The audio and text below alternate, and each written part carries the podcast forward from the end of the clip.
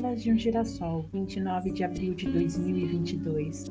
Olá, minha preciosa flor. Quarta-feira, comecei um propósito em minha vida: fazer caminhada durante 20 dias. Fiquei pensando, sabe? Tenho quase 20, 52 anos estou sedentária e estou com obesidade mórbida. Estão notando que eu falei estou, não sou, porque eu estou, né? Porque eu posso reverter esse quadro eu vou reverter esse quadro, mas tenho sede de viver e de vencer a mim mesma. Não sei quanto tempo o Pai reserva para mim aqui, então tenho que fazer do meu hoje melhor do que o meu ontem, certo? Não é fácil, não. Porque estarei mexendo em um ninho de vespas dentro de mim mesma, sabe? O ninho dos medos, os meus medos. E os meus medos que têm, eles têm garras tão afiadas que muitas vezes rasgam e deixam profundas cicatrizes em meu coração, em minha alma, em meu espírito. Quantas coisas perdi por causa desse ninho? Quanto tempo deixei de me vencer por conta dele?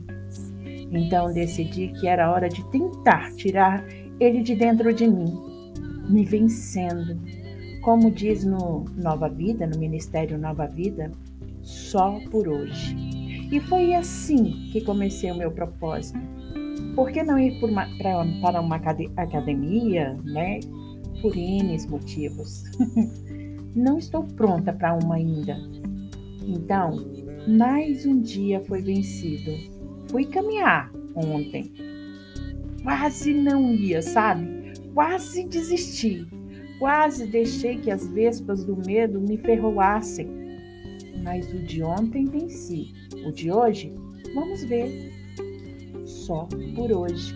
Sabe, enquanto caminhava, fiquei observando o céu, as nuvens. Sempre ficava olhando da janela de dentro de casa, onde me aprisionei por medo de sair sozinha, de vencer a vergonha, o medo de receber chacotas por ser como sou. Venci tudo isso? Que nada. Estou no segundo dia ainda dos 20 dias que estou me propondo a me vencer. Não é só caminhar, sabe? É vencer o medo de sair sozinha sem ter um dos meus filhos, sem ter uma bengala, que eles são minhas bengalas, para apoiar a cada passo que eu der não é apenas sobre obesidade, sedentarismo, é mais profundo que isso.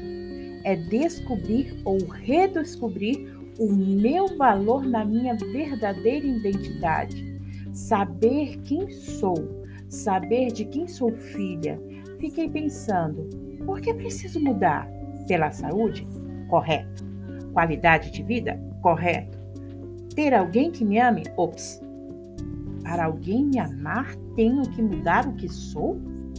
Tenho que mudar quem sou? Ninguém me amaria como estou? Está errado esse pensamento. Não posso buscar o meu melhor para ter alguém, para conquistar alguém. Não, porque quem for me amar precisa me amar no meu melhor e no meu pior. Na verdade, eu não tenho que ter a necessidade de ser aceita por alguém, de ser aceita por qualquer pessoa. Preciso ser aceita por mim mesma. Preciso saber que sou verdadeira, verdadeiramente amada como sou, mas por alguém que é muito mais importante do que tudo, que sou amada por Deus. E tudo, tudo mais virá em acréscimo quando passo a me ver como o Pai me vê, então vai ficar tudo bem. E se, se eu não mais tiver alguém a me amar, porque não sou aceita como sou, também ficará tudo bem. Porque o amor do Pai vai me preencher de tal forma que vai me ensinar que sou amada além de tudo e de todos. E uma nova canção se fará em minha vida. Às vezes, vou me sentir sozinha? Claro! Sou humana, fui feita para amar e ser amada.